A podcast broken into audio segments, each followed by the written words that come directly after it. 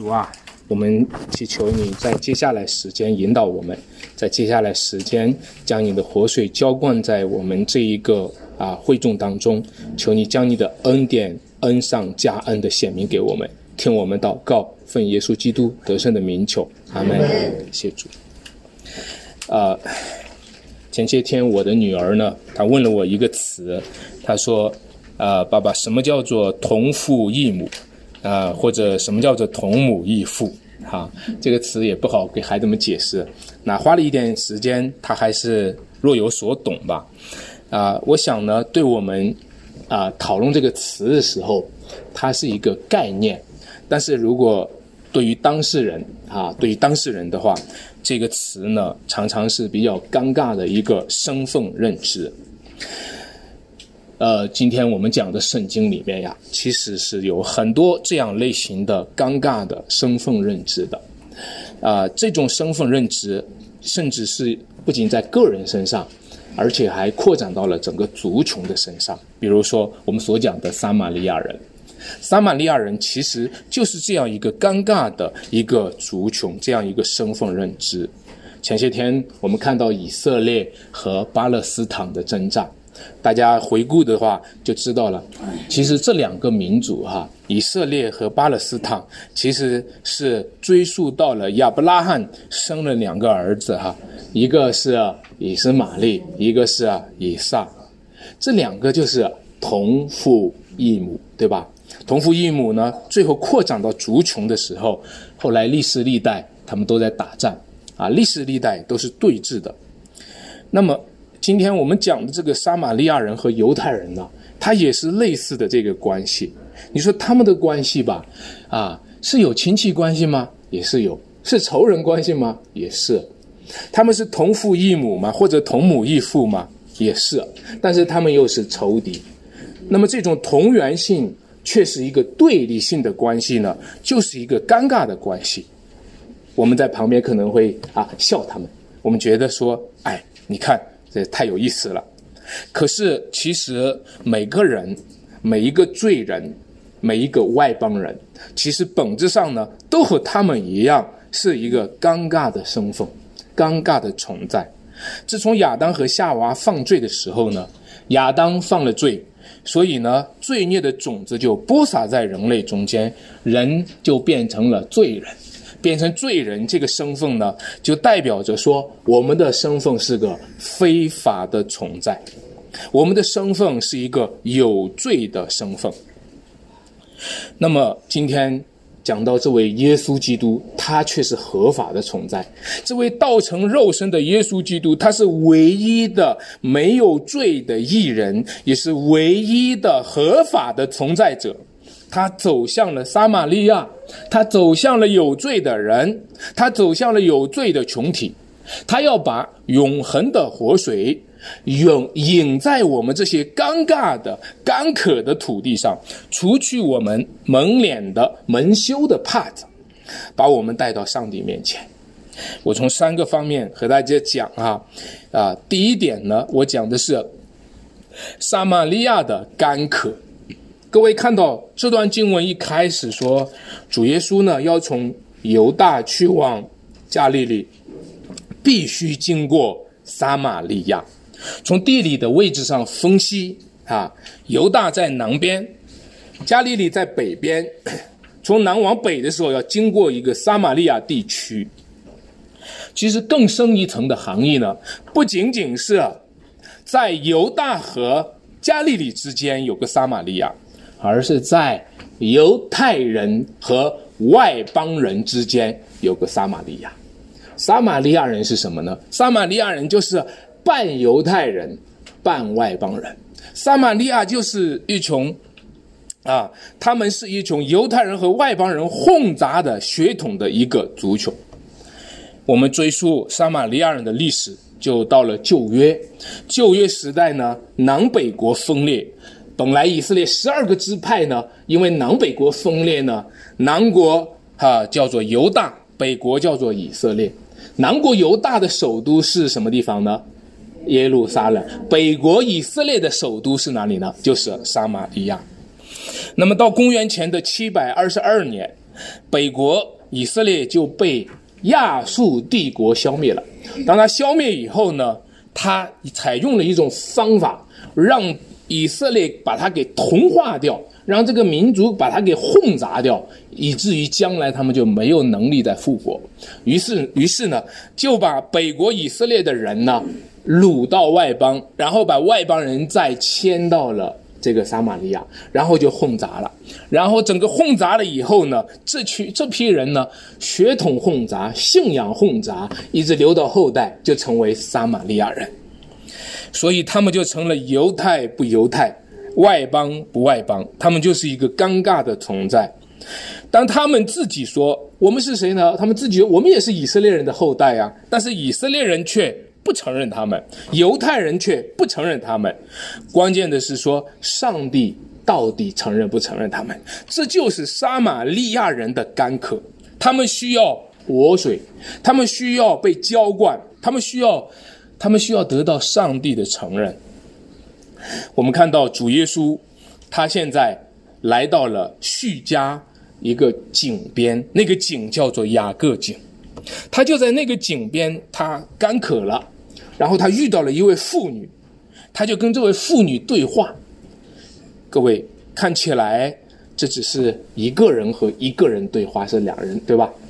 其实这不仅仅是个别人对话，这是跨越了犹太人和外邦人的对话。这不仅仅是个别人对话，这是跨越了两千年祖先和子孙的对话。他们对话的地点在哪儿呢？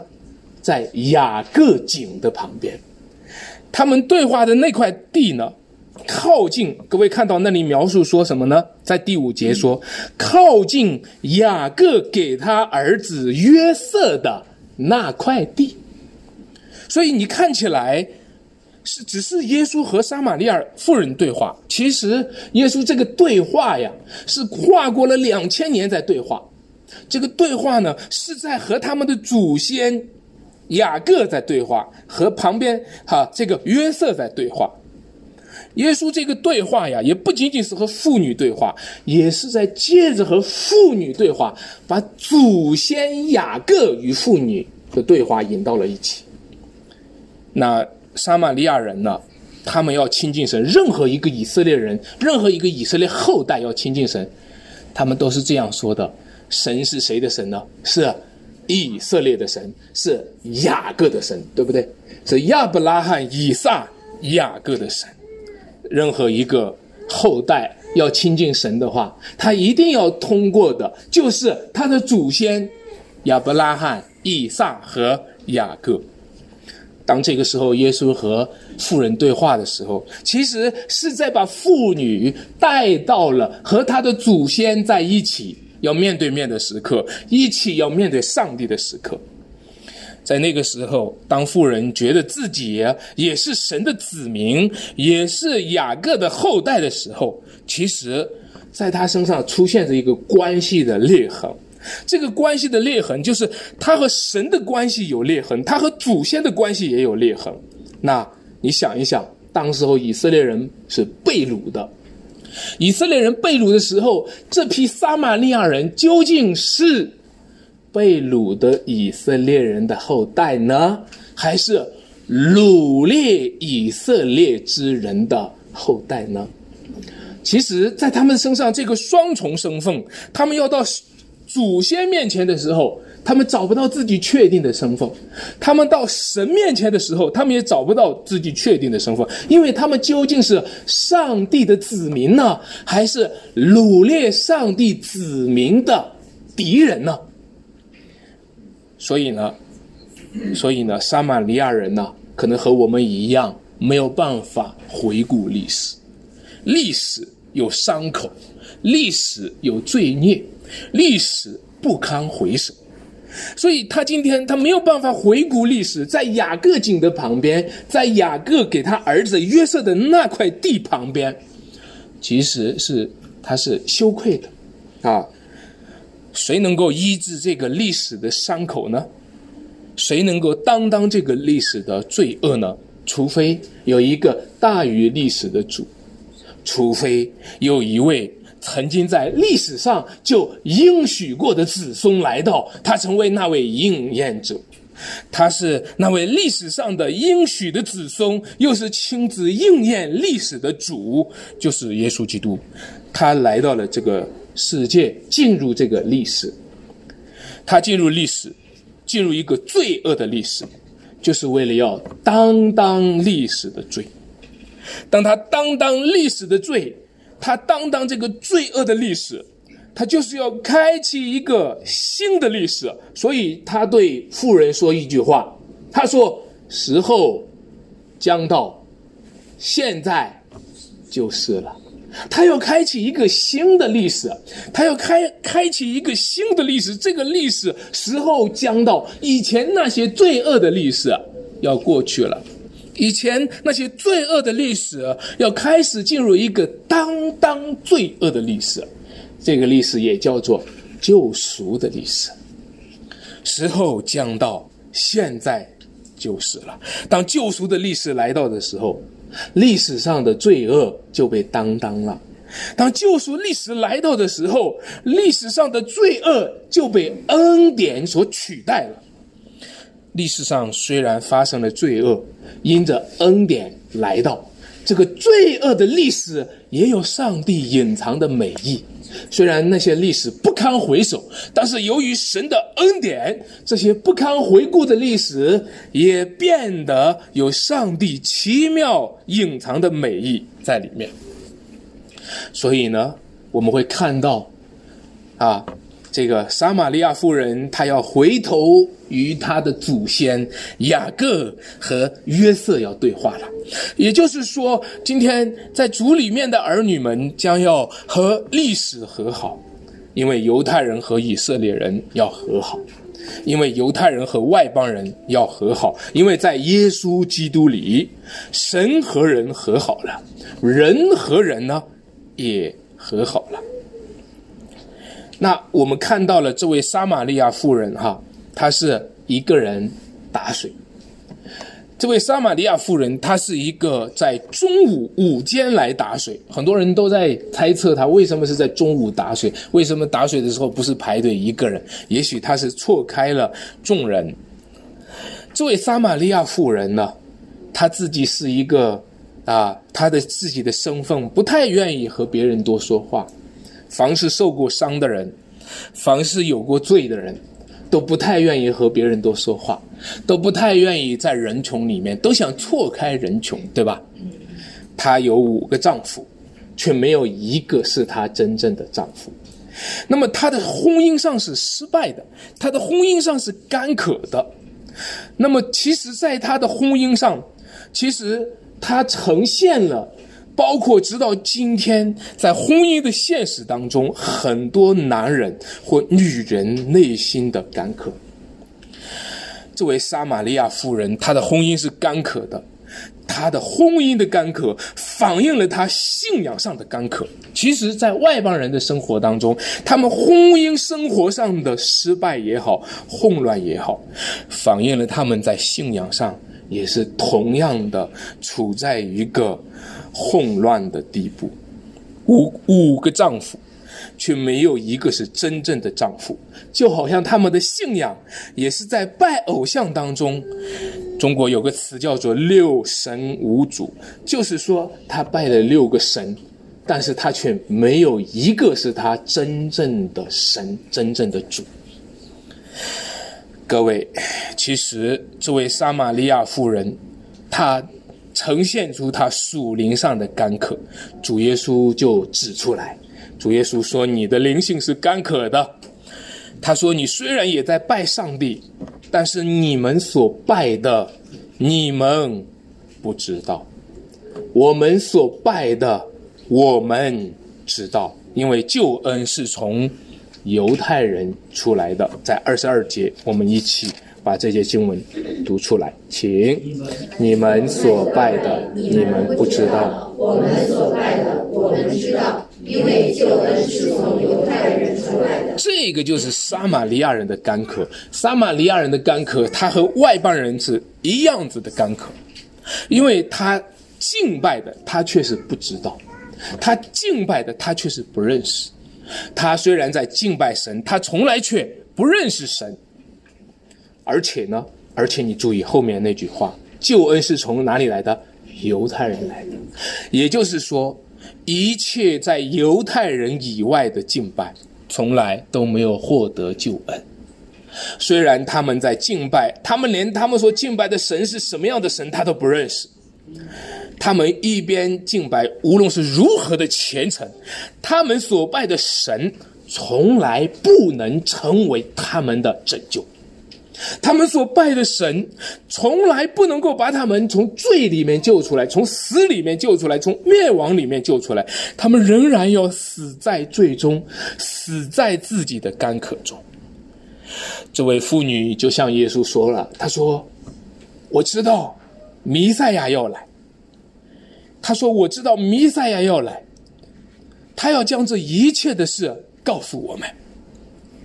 我我觉得撒玛利亚妇人是一个有信心的妇人，但我们现在来不及讨论她的信心，我们先说她是干渴的。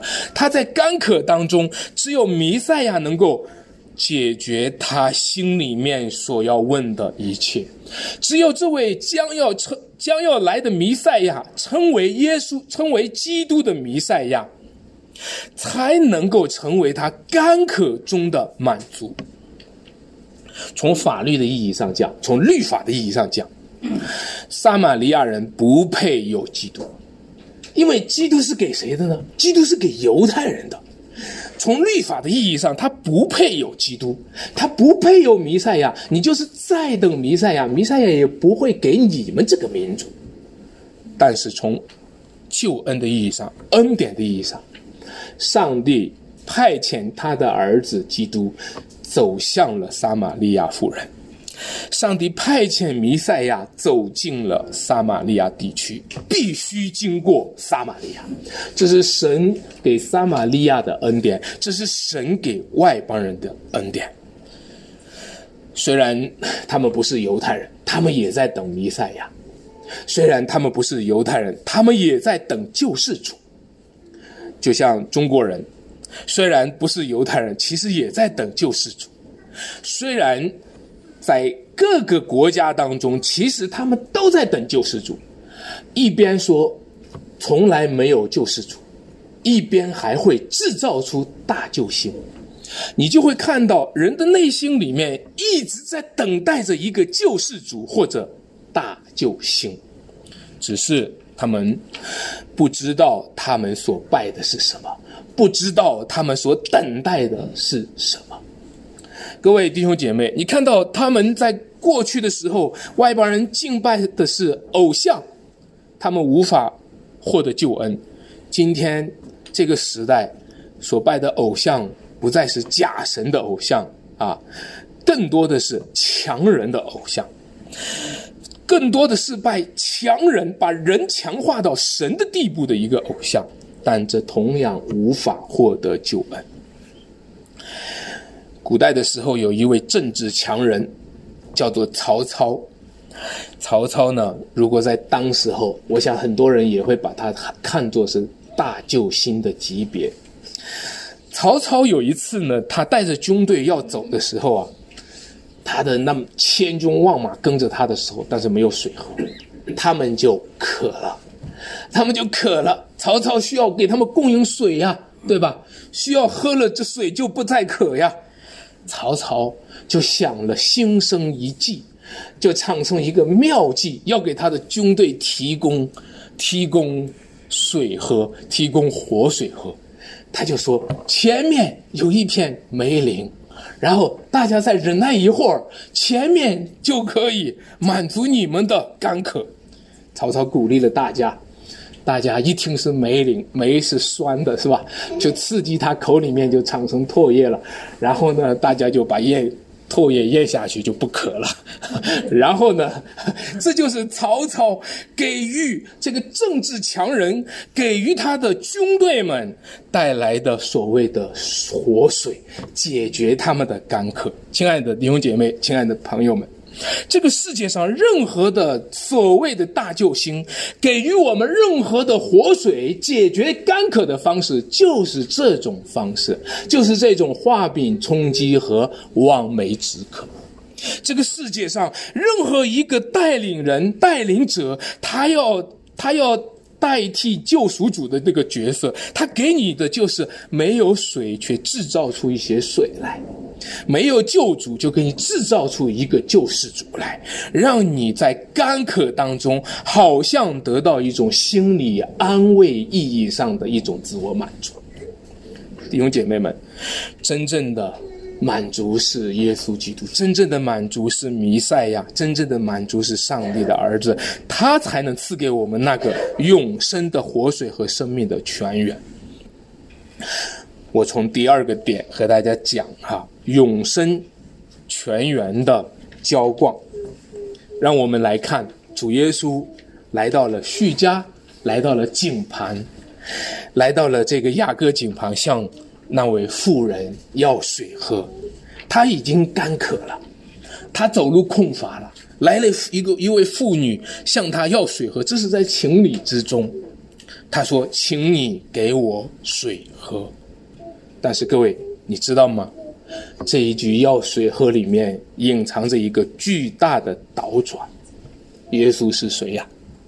耶稣是活水泉源的主人啊！耶稣是谁呀？耶稣是生命泉源的主人啊！耶稣是谁？耶稣是生命都在他里头啊！但是耶稣作为生命泉源的主人，现在却没有一颗水喝。生命泉源的主人现在没有一颗水喝，就是说，道成肉身的那个肉身的生命是受到威胁的。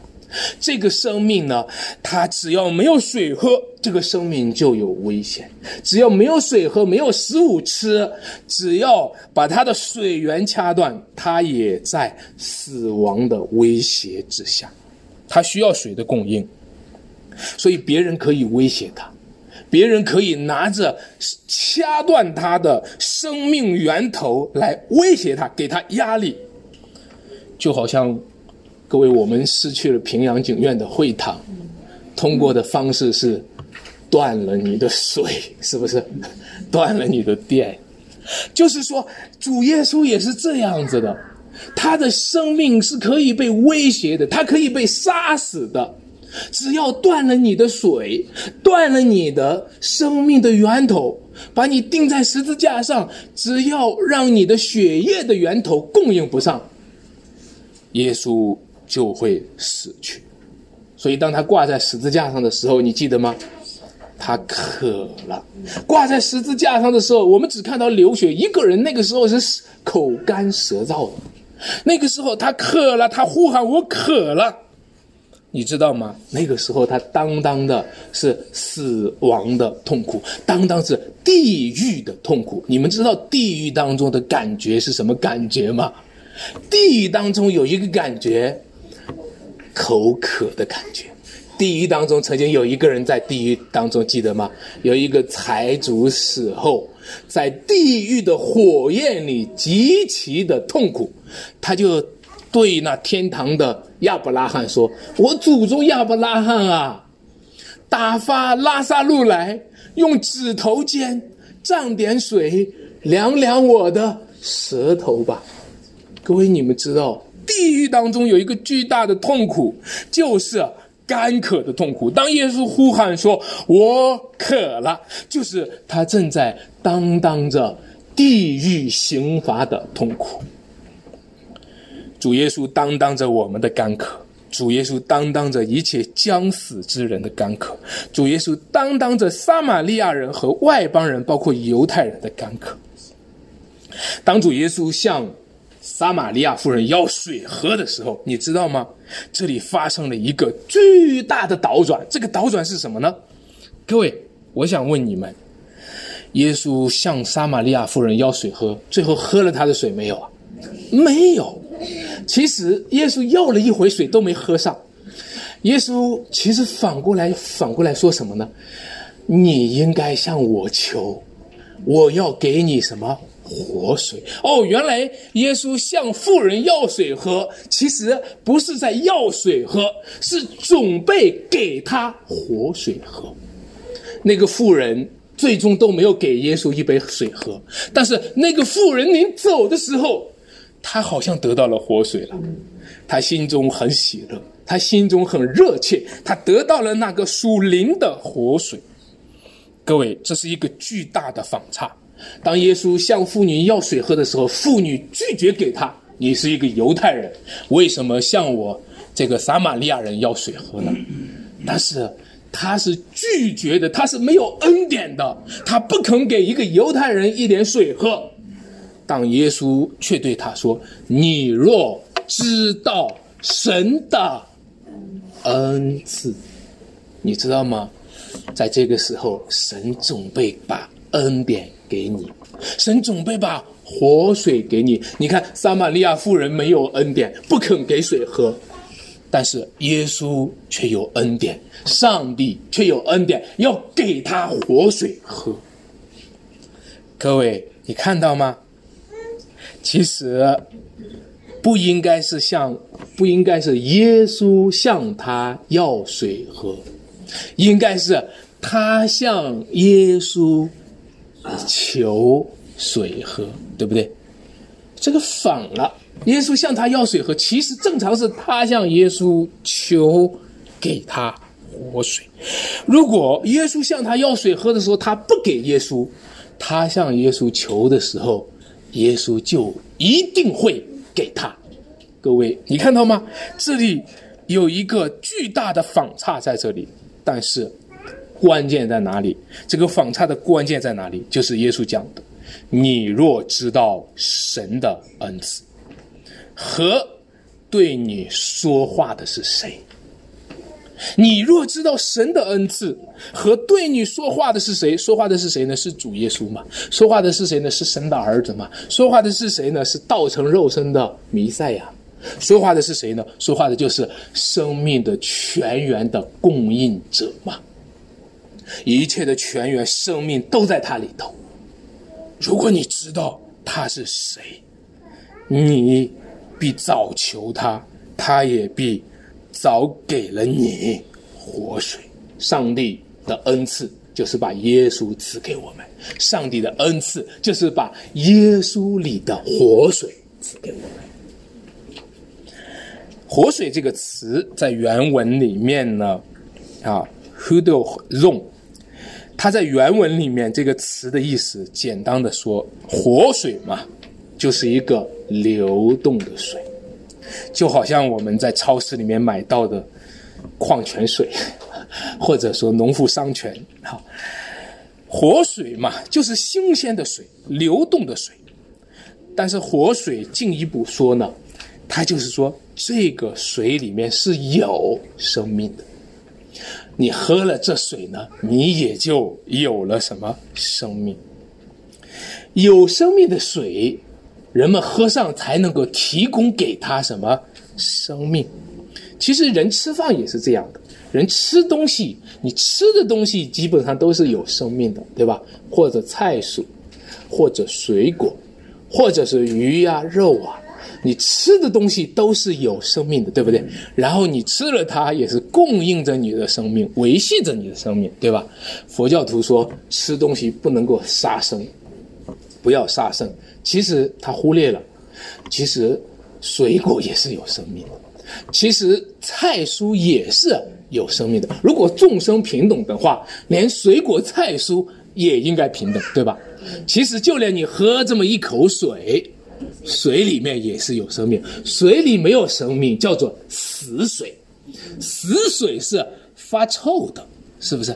所以呢，各位你会看到活水是什么意思？活水，它就是能够供应人生命的水。其实活水最重要的意义，有时候我在墙上会看到标语说“水是生命的泉源”，是不是？但是实际上，各位。活水最终的意义，它要供应的生命不仅仅是今天肉体的生命，它要供应给我们的是永恒的生命、永生的生命。所以主耶稣讲活水，就是要赐给他永生。但我们讲永生的时候，往往把它给抽象化了。我们讲永生的时候，就是讲人死了以后得永生。我们讲永生，就是想着说，啊，信耶稣吧，信了以后，现在得不得还不知道，死了以后的事。不不不，各位，永生是非常具体的，永生是具体在每一天，永生是从永恒的生命一直那个那个河水呀流啊流啊，从永恒的生命一直流到今天。从永恒的生命一直流流流到现在，从永恒的生命一直流到当下。具体你的每一个时刻、每一个决定、你的每一分每一秒，每遇到难处的时候，都是这个永生的泉源帮助你面对你的当下。各位，永恒的生命，永恒的活水，它要在我们生命中成为生生不息的力量，成为生生不息的满足。它要成为我们每一天的平安和喜乐，这个活水，它要在我们里头成为泉源。有永生的人有福了，因为你里面有一个活水的泉源。你不是只是喝一口水，你不是说请你给我一口水，而是上帝要将泉源在你里面，主的供应会源源不断的供应给你，让你每一天、每一时、每一刻，主都和你同在。感谢主，这就是永恒的生命。这就是永恒的生命，成为我们现在当下具体活生生的生命。想一想吧，耶稣向妇女、妇人要的只是一口水，请你给我水喝，只是喝一口。但是，耶稣向妇人承诺的，却不只是一口水哦，是给他一个泉源，给他一个活水的泉源。我们中国人常说一句话：“受人滴水之恩，定当什么涌泉相报。”但是各位，你想一想，这句话能不能成立呢？如果你连一滴水都没有，你怎么能够答应人家一个泉源给人家呢？对不对？如果你自己连一滴水都没有，就像是那个财主在火焰里极其痛苦。还需要人家用指头尖蘸一滴水给你凉凉舌头，你怎么能够给人家一个泉源呢？如果你连一滴水都没有，如果每一天你都很干渴，干渴的就像那个财主一样，干渴的每天都被地狱里面的火烧着，烧的你想发火，烧的你想发脾气。如果你每一天不发火就不畅快。如果你每一天不发脾气就不畅快，就像那一个财主在地狱里面被地狱里面的火每天烧着烧着，必须发火，必须喷出火来，你才感觉你舒服。你怎么能够对人家说受你滴水之恩，我要涌泉相报呢？有好多的人就是带着这种心情向主祷告的，主啊，求你给我治头剪蘸点水，凉凉我的舌头吧，主啊。受你滴水之恩，我将来要涌泉相报。有很多人，他们都以为自己，你太自以为意了，你太自以为是了，你还以为你有涌泉呢？你有涌泉自己解决吧。其实各位，其实恰恰相反，我们看到了，是主耶稣基督，他才是这样子的，是不是？主耶稣基督才应验了刚才那句话。主耶稣基督和撒玛利亚夫人说：“你给我一滴水，我给你一个水泉。”其实最后他一滴水也没给。我今天要把一个水泉给你，只有主耶稣基督才配讲这句话。请你给我水喝。其实我要给你一个涌泉，这个涌泉呢是直涌到永生。亲爱的弟兄姐妹们，你想一想。你和我就像那个撒玛利亚妇人一样，主耶稣给我们的不是一滴水啊，主耶稣给我们的恩典可不是一滴水啊，主耶稣给我们的恩典是涌泉之恩，是水在你里面要成为泉源，直涌到永生。主耶稣要把这么大的恩典给你，那我们今天受到的恩典叫做涌泉之恩，对不对？那我们应该怎么回报他呢？我们能够拿什么来回报他呢？我们举起救恩的杯，称扬耶和华的名，这就是我们唯一能做的，是吧？感谢主，我们真是要谢谢他给我们这活水。所以这妇女呢，应该大概也听懂一点了，啊，这活水多么美好啊！我也要喝，主啊，将这活水赐给我吧，我以后就不用来这么远打水了。他想到的就是不用打水，他想到的是物质的水，对吧？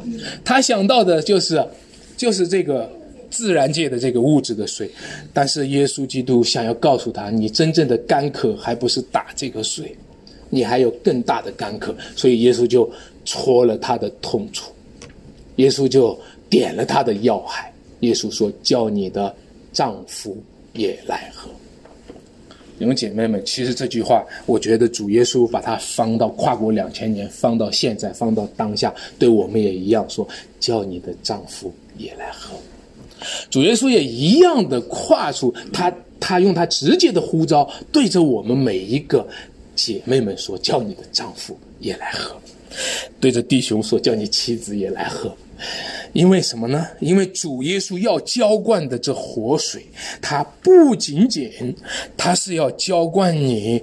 你现在需要井水，你需要的是属灵的活水。而你的干渴呢？而这个撒玛利亚妇人的干渴，是她的婚姻里面的干渴，是她家庭里面的干渴。主耶稣说：“叫你丈夫也来喝，你们一起喝，这活水会会越喝越活的。这活水呢，会让你们彼此越喝的时候，它会越涌越多的。”亲爱的弟兄姐妹们，主来挑战我们，告诉我们婚姻中的干渴，不是借着离婚和再婚来满足的。在婚姻里面的干渴，不是借着我们重新换一个伴侣来解决的，因为喝了这水的还要再渴。主耶稣告诉我们说，这一切婚姻中的干渴，根本的问题是我们有罪，是我们犯了罪，是我们灵魂堕落了。这不是靠着我们物质上来解决的，不是再买一部车、再买一间房可以搞定的。这一切的干渴是需要我们的灵魂获得拯救，我们的生命获得更新，让永生生命的泉源浇灌了你，你的灵魂得到喜乐，你的生命得到翻转，你的婚姻就有希望，一切破裂的关系将因此得着拯救。耶稣向撒玛利亚妇人要水喝，其实却是准备了赐给他活水。这意味着他准备了给富人有活水，也准备了给撒玛利亚人有活水，也准备了给外邦人有活水。神要赐给这个世界、这个全地上有活水。神赐给这全地的活水，不仅仅是雅各井里面的井水，神也不仅仅赐给他们加利利海或者约旦河。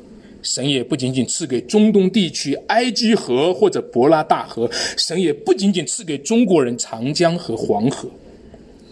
神在基督里要赐给我们的是生命的河、喜乐的河。神在基督里要赐给我们永生的泉源和活水的泉源。这个活水的泉源可以浇灌每个人个人的生命。它也可以浇灌，让我们每个人有满足的喜乐；它也可以浇灌我们每个家庭，让我们家庭里有和平，我们家庭里有饶恕，我们家庭里面有满意的恩典。他也浇灌世界上的万国和万民，让世界充满爱，让世界充满福音里面神的爱。我和大家讲第三点，真正。敬拜的福音，啊！当妇女要水喝的时候，就说：“让你丈夫也来吧。”啊，我没有丈夫，你有五个丈夫，但他们的确不是你丈夫，先生啊！他开始把话题转了，他话也许是他尴尬，他说话题转了，他说：“先生啊，我看出你是先知，那你我们讨论讨论关于礼拜的问题吧。”我们讨论讨论我们敬拜上帝的问题。这个转的话题也许是出于尴尬，但是这个话题还是转的真该该谈的话题，对不对？因为敬拜上帝是我们一切生活的根本，我们和上帝正确的关系是我们和人的正确关系的基础。我们有正确的敬拜神，我们有正确的和神的关系，才能够让我们有正确的和夫妻的关系。和家庭的关系和别人的关系，所以他就开始问他说：“我们的祖宗是在这山上礼拜，你们倒说应当礼拜的地方是耶路撒冷。”各位，你看这个。就是撒玛利亚人的干渴，这个就是外邦人的干渴，这个就是世界上任何人在宗教领域的干渴。每一个人都在问：到底该有什么样的敬拜？到底该敬拜哪个神？到底该采取哪个宗教留下来的传统？到底该采取的是啊哪个宗教还是民间宗教？哪个人发明的敬拜方式？其实这个问题呢，点到了这个世界上最重要的问题，这是所有民族和宗教在信仰上的困惑，每个人内心当中的一个困惑。包括今天有人来到我们教会当中，也在问：到底我该相信你们基督教呢，还是我该相信其他的宗教呢？每个人都在问这同样的问题。我以前读这里的时候。我就太快的把它跳到下面的答案上，啊，下面答案就说你们拜父也不在这山上，也不在耶路撒冷，啊，我我以前就太快的跳到这个答案了，啊，那你太快跳到这个答案就忽略了前面有一个更重要的一句话，如如果如果你太快跳到这个答案的话，你就会说也不在这山上，也不在耶路撒冷，就会变成了宗教相对主义。变成了一个宗教信仰的虚无主义。如果啊，也不在基督教，也不在天主教，也不在伊斯兰教，那变成啥了？变成一个自我中心。你想咋敬拜，你想怎么做，你想怎么信，是你的事儿。不，这不是主耶稣的意思，这不是主耶稣的意思。主耶稣讲说，也不在山上，也不在耶路撒冷。他讲的话是前面有一句很重要的。那个词什么什么啊？对，你当信我，时候将到，是吧？他讲了一个非常重要的，你当信我，时候将到。所以呢，主耶稣讲这句话的时候，其实呢，他有一个很深刻的一个，就是他讲到时候将到，到后面。在二十三节，同样时候将到，如今就是。他在讲一个主耶稣基督来到的时候，这个福音是一个关键的前提，是在耶稣基督里，你的敬拜也不在山上，也不在耶路撒冷。如果不是这个时候的话，其实主耶稣他站在谁的立场上呢？他还是站在犹太人的立场上，他还是在讲在讲说：你们所拜的，你们不知道；我们所拜的，我们知道。他还是站在耶耶路撒冷的这个立场上。各位，如果我们读旧约的时候，我们会发现整个旧约圣经当中都在教导的就是要敬拜神，要去要需要去哪里呢？在旧约，整个旧约都是说要到。耶路撒冷，那是上帝选择为立他名的居所，那个地方才是敬拜上帝的合法的敬拜的场所。所以在整个的诗篇里面，都在讲耶路撒冷啊，对吧？都在描述在耶路撒冷，甚至后来耶路撒冷都被掳掠了，耶路撒冷都被被被火烧了，他们还。诗篇一百三十七篇，还还有耶路撒冷啊！我若忘记你，情愿我的右手忘记技巧。你看到耶路撒冷一直是犹太人敬拜的中心啊。其实各位弟兄姐妹，整个旧约圣经就告诉我们，唯有在耶路撒冷的圣殿中敬拜，才是合法的敬拜。在耶路撒冷以外敬拜的地方，都是非法的敬拜。这个非法的敬拜呢，在旧约圣经被称作有一个词叫做秋堂。秋堂，你们知道？所有敬畏上帝的君王，无论是西西家还是约西亚，他们都致力于废掉丘堂，让所有的以色列人，你们都不能够随便的、随地的去敬拜神。你们要敬拜神，必须到耶路撒冷，到会幕门口，在耶和华面前去敬拜神，这个才是合法的敬拜。我已经用了好几次。合法和非法这个敬拜，你就知道了。今天国家逼迫我们是什么意思了？今天国家逼迫打压家庭教会的意思，就是说，唯有三字教会的教堂是合法的中央敬拜场所，我们这家庭教会都是秋堂，你你明白吗？所以他们在努力的、热心的在做一件事情，他们努力的要把。要把那些秋堂给废掉，要把家庭教会给取缔掉，然后让你们去到合法的敬拜场所，就是在三字的教堂里面去敬拜神。你说安传道这样讲下来，人家才是对的嘛，是吧？这样讲下来，听起来的话，我们这个秋堂就是应该要废掉的嘛，是吧？那好了，大家最近有没有看到三字教堂里在做什么呢？唱国歌，唱红歌，是吧？大家在看的时候，你们看到这些教堂里面在唱红歌的时候，在敬拜是罪人去组成的一个有限有罪的一个政治集团的时候，他们是合法的在敬拜吗？你就开始发现了，原来这同样是秋堂，同样是应该废掉的秋堂。如果你真的依据旧约圣经的话。除了耶路撒冷，所有外邦人的崇拜都是求他。弟兄姐妹们，除非福音来到，耶稣说时候将到，现在就是了。除非福音来到，除非耶稣基督来到的时候，他现在要告诉我们说，当他来的时候，时候将到，现在就是了。外邦人，你们以前是外邦人。外邦人，你们以前算不得子民；撒玛利亚人，你们以前算不得子民，如今却是了。时候将到，如今就是了。你们撒玛利亚人从前算不得子民，如今因着我来了，你们被算为子民。如今因为耶稣来了，外邦人也被算为子民。当你。撒玛利亚人被算为子民，外邦人被算为子民，因着谁？因着耶稣基督的名。所以，什么是合法的敬拜？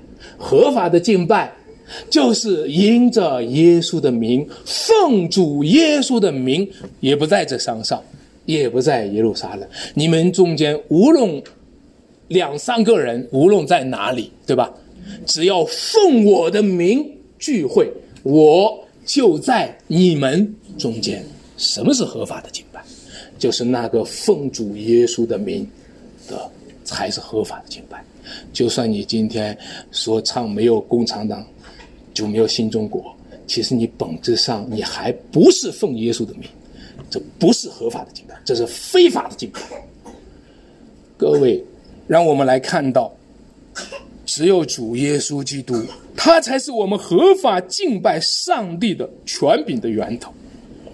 所以，从此以后，那真正拜父的，你们要用心灵和诚实拜他。从此以后，你们只要是奉主耶稣基督的名，你只要两个人同心合意的求什么，我必为他们成就。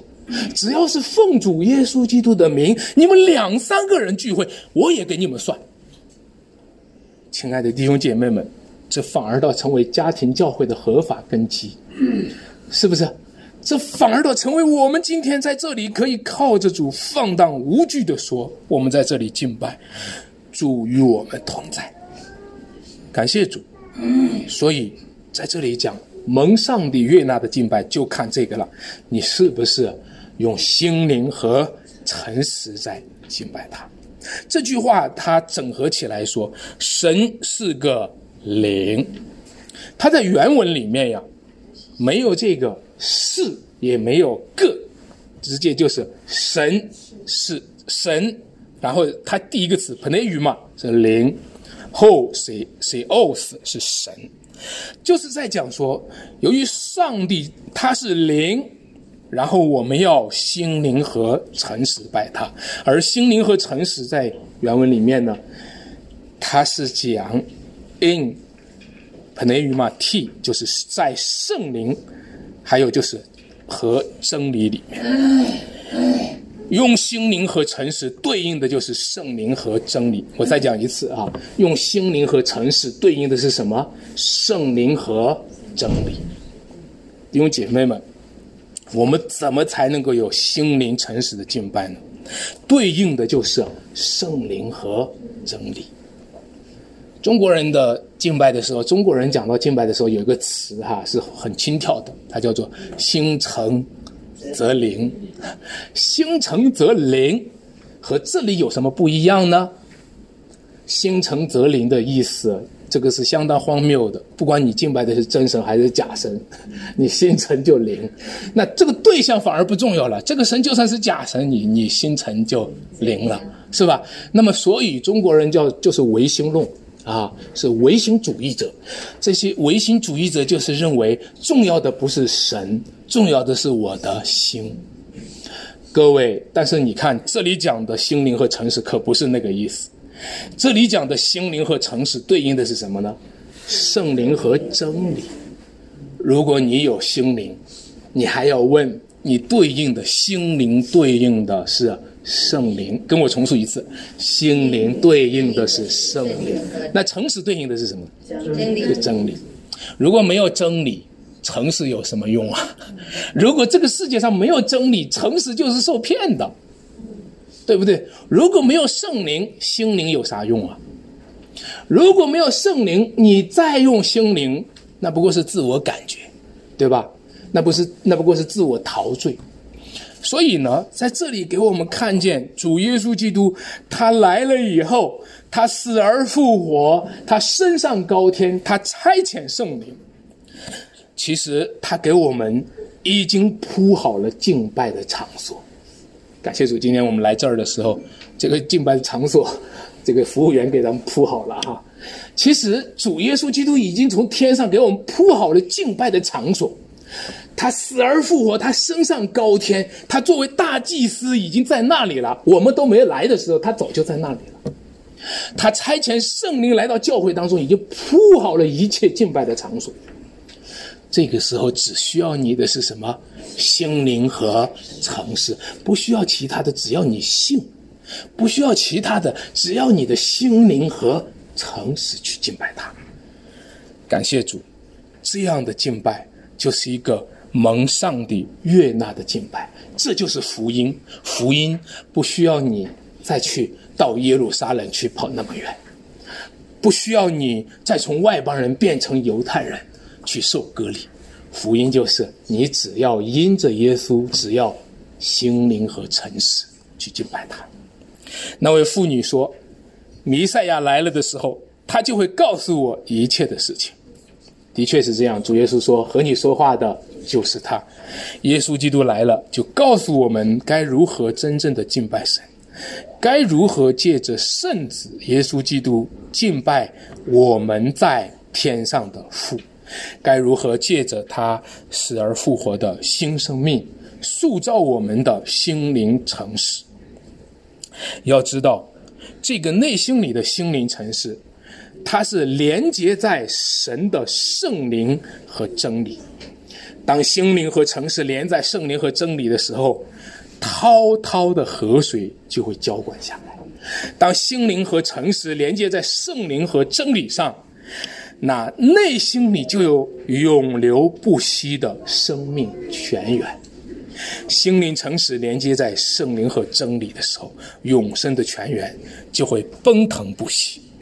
我们就有生命的力量，我们就会刚强壮大，哪怕是在逼迫的环境下，也继续的坚韧，继续的坚持信仰上帝和敬拜上帝。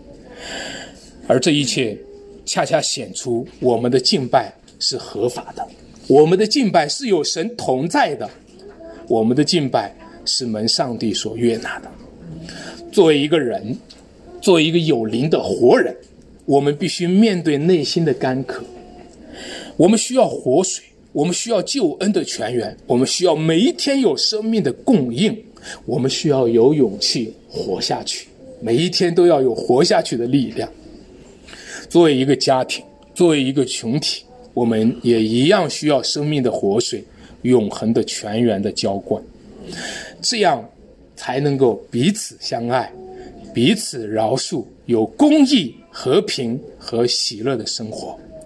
作为撒玛利亚人，作为外邦人，作为中国人，我们需要犹太人出来的救恩，我们需要称为基督的弥赛亚，就是神的儿子，道成肉身在我们中间，为我们死，担当我们的罪，又从死里复活，引来了复活的生命和圣灵的浇灌。喝了世界的水还要再渴，但喝了主耶稣的水。永永远远不会再渴。我们一起来祷告，天父，我们感谢你，谢谢你在我们中间祝福临到我们中间，谢谢你将你的话赐给我们，你的道在我们中间，就像活水一样，求你浇灌喂养我们干渴饥饿的灵魂。感谢主，求你将那永生的活水赐在我们中间，将永生的生命赐在我们中间，将永永远远的福分也赐给我们。感谢赞美主，我们这样祷告，奉主耶稣基督得胜的名求，阿门。